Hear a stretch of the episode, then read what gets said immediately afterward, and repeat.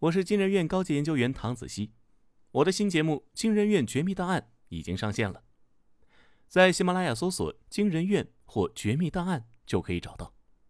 你也可以点击下方声音简介里的专辑名，直接跳转。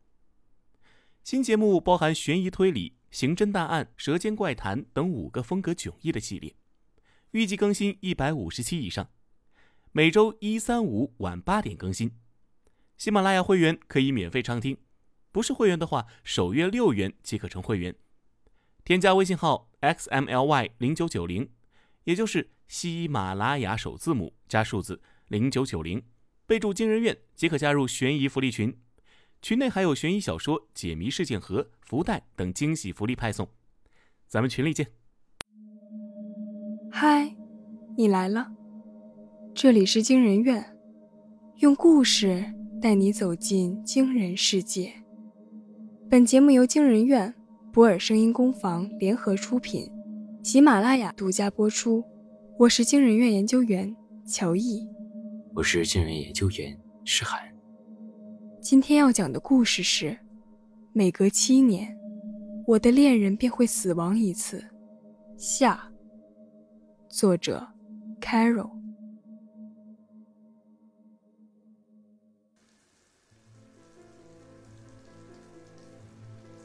他回忆着郑阳曾提起过的沼泽人，虽然很难以理解，但人总要给自己无法接受的现实找到理由。他必须为此做出试探。一切都是混乱的，正如他曾看到的沼泽人资料。假设条件下，他们能够完美复制人类，但具体现实中，他们往往会露出马脚，部分的遗漏。便是最好的证明，就像那枚复制不完美的戒指。但比起外在的纰漏，或许记忆更能说明问题。徐冰言返回浴室外，轻敲房门问道：“你记得一周后的日子吗？”一周后，郑阳迟疑了很久，才给出回应：“你个小傻瓜！”什么一周后啊？明明是今天。妈妈，快来吃饭！徐杰看到了他，坐在桌子旁边，使劲跟他招手。父母入座前不会动筷子。这个女孩被他们教养的极好，郑阳说这是上天送给他们的礼物，借了徐冰岩的道来到世间，所以惯了徐冰岩的姓。拥有这么一个美满家庭的徐冰言，被生活的蜜罐泡得几乎失去了危机应对能力。遇上问题，迟钝的像个被输入了大量复杂指令的老式计算机。一部分的他想要远离，一部分的他还心存侥幸。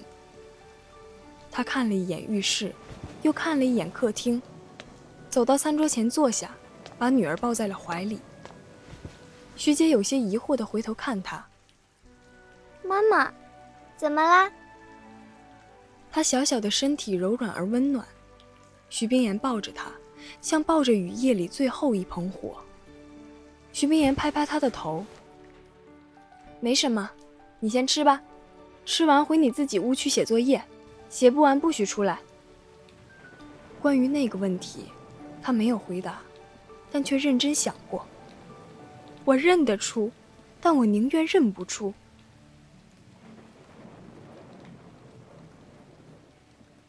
那天的新闻播完之后，他不知为何对沼泽人格外在意。自己打开电脑又查了查，查到了不少似是而非的信息。沼泽人似乎是确实存在的，很多人都曾在自己的亲人身上感受到过违和感，但是那种感觉被他们或有意或无意地忽视了。如果现实中的沼泽人和理想实验中的沼泽人一样，能够完全复制本人就好了。徐冰言想着，如果沼泽人能够再精细一点，不要出现能被察觉的纰漏就好了。他想到了被警察找上门的那个死者的家人，或许也是这样的心情，茫然不能做出选择，但是心里其实已经隐约知道了结局。他不愿接受郑阳或许已死的假设，也不愿接受他已经不再是他的现实。或许最后也只能选择不尴不尬的妥协。毕竟，虽然他不是，但也足够像。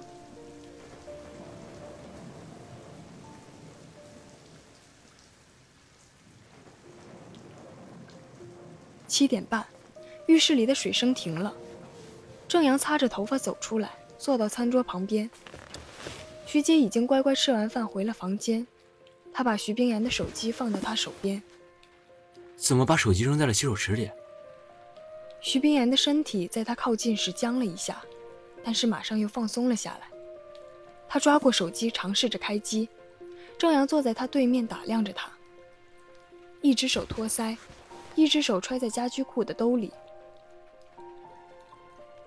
手机屏幕上出现了徐冰岩熟悉的开机动画。因为进水的原因，手机卡顿有些严重。他把手机放在桌子底下，无意识地用大拇指摩挲着自己无名指上的婚戒。他们俩谁都没有动筷子，也没有人说话。但这种在他们之间并不常见的尴尬，只持续了很短的时间。郑阳先打破了沉默。你没有什么想说的，那我就先说吧。他低头看了眼手机，这台反应迟钝的机器终于调出了锁屏界面。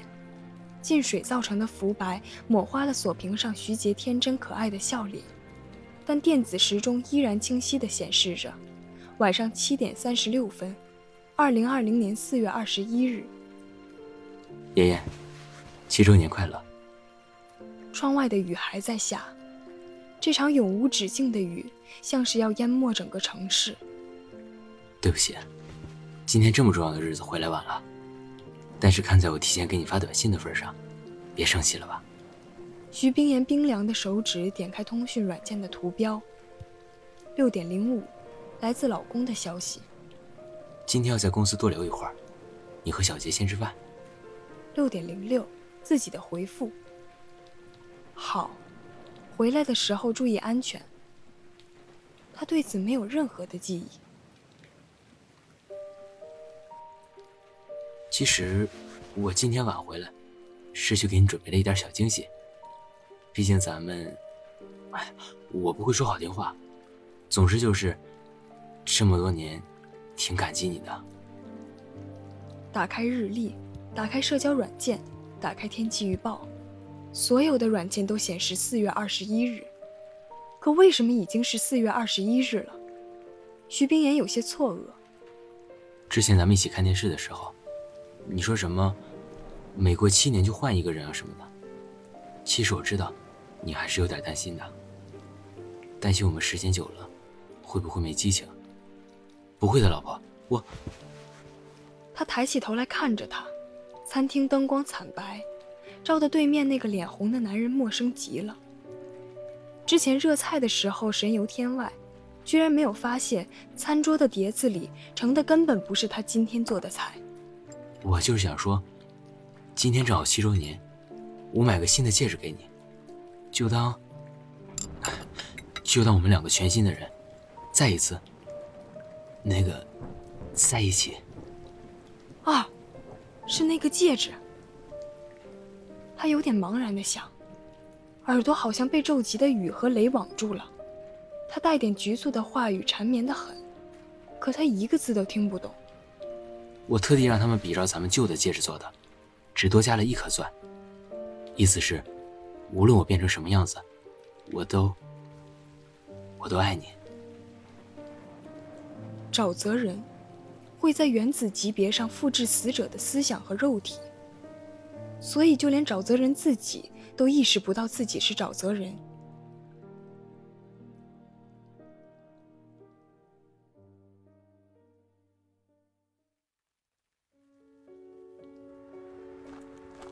郑阳正站在珠宝店里，焦急的等待店员拿出他订的戒指。就他进店里这一会儿功夫，外面的雨肉眼可见的大了起来。街道上车喇叭此起彼伏。远光灯在密集的雨幕里摇曳，一会儿又要堵车了。郑阳想。他掏出手机看了一眼时间，虽然给恋爱七年的恋人准备惊喜这事儿理应是一项秘密活动，但是因为太久不回家，让他为自己担心也是万万不能的。这点他深有体会。一周之前，在一个同样的雨夜里，他下班来这里挑戒指，晚回家了一小会儿，他就打着伞，深一脚浅一脚的直接去了他公司找他。虽然最后搪塞了过去。但是徐冰岩的怒火还是让他心有余悸。想到这里，郑阳给徐冰岩发了一条消息，告诉他今天开会，可能要在公司多留一小时，让他和小杰先吃饭。过了一会儿，对面回复了一条消息：“好，回来的时候注意安全。”店员包好的戒指给他送出来，郑阳向他道过谢，把自己的那一只戴好。另一只收了起来，撑开伞跑进了雨里。已经和妻子交代过行程，因此堵在路上的时候倒也不是很急，还有闲心边开车边把一会儿送戒指时的发言梳理了一遍。加上今天纪念日的特殊性，哪怕在这样阴沉沉的雨天里，他也感觉格外的开心。七点出头，郑阳回到家，一楼的声控灯坏了。他就着二楼灯微弱的光线打开家门，接住了扑过来的女儿，抬头看到了从浴室里跑出来的徐冰岩。他向来知道自己是很了解徐冰岩的，不过他似乎总是比自己以为的要更了解他。虽然理智告诉郑阳，他已经给他发过消息了，按道理来说他不该这么生气，但是理智又跟他说：“但是，不要和生气的徐冰岩讲道理。”在这么重要的日子里，不能和他吵架。他道歉的时候这样想着。毕竟他们马上又将展开一段漫长而崭新的爱情了。他希望两个人能开开心心的来到新的一天。新闻已经播完了，电视上开始播放昨晚狗血偶像剧的回放。两人打闹一番后，徐冰岩还是从郑阳的手机上看完了沼泽人的研究，问道。人的细胞七年一更替，到那时的我，难道就不再是我了吗？如果不是的话，我从什么时候开始不再是我呢？如果有一个沼泽人，他只继承了我的一部分记忆，这一部分要到达多少，我才能成为我？淡淡的日光穿过窗户投射进来，天空中掠过一只飞鸟。地板上掠过了一片影。徐冰岩看着那片疏忽而逝的影子，慢慢说道：“其实人也并不是物质的存在着的。如果只是更换了肉体，按照哲学的理论来讲，只要沼泽人的行动轨迹和我完全相同，他就是我啊。只不过情感上还是……”他顿了顿，又说道：“如果不能被我所爱之人承认。”我就不是我。